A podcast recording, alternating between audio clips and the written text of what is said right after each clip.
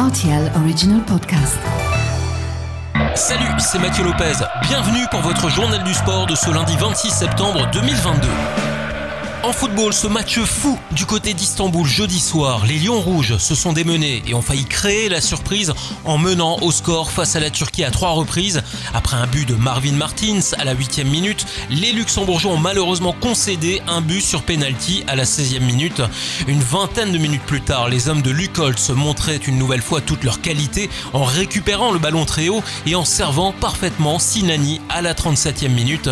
Derrière, il n'aura fallu que deux minutes aux Turcs pour revenir dans le match. Un but malheureux de Maxime Chanot qui a envoyé le centre de Hunder au fond de ses propres filets, de partout. À la 69e minute, Gerson reprend une passe parfaitement placée dans la surface de réparation.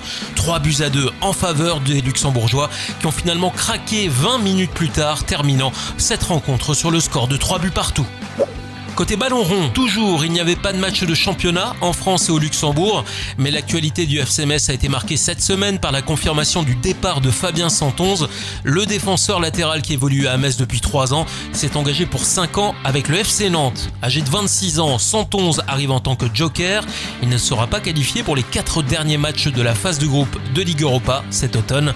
Selon plusieurs médias, le transfert est évalué autour de 4 millions d'euros.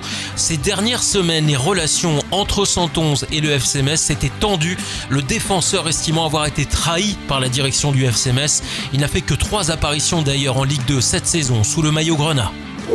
Les mondiaux de cyclisme avec la victoire du Belge Remco Evenepoel. Il succède à Julien Alaphilippe en s'imposant superbement dimanche sur la course en ligne de Wollongong en Australie. Si la France a perdu le maillot arc-en-ciel remporté en 2020 et en 2021 par Alaphilippe, elle décroche finalement la médaille d'argent grâce à Christophe Laporte qui s'est imposé au sprint. Et puis en MotoGP, c'est Jack Miller qui a été le plus fort dimanche sur le circuit de Motegi. Il remporte le Grand Prix du Japon devant Bright Binder et George Martin. Excellente opération pour le Français Fabio Quartararo, 8 alors que ses rivaux Francesco Bagnaia et Espargaro n'ont pas inscrit le moindre point au tableau mondial. Grosse déception en revanche pour le Français Johan Zarco. Parti à la seconde place, il a mal débuté sa course et enchaîné plusieurs erreurs en début de Grand Prix qui l'ont rapidement distancé par rapport aux autres.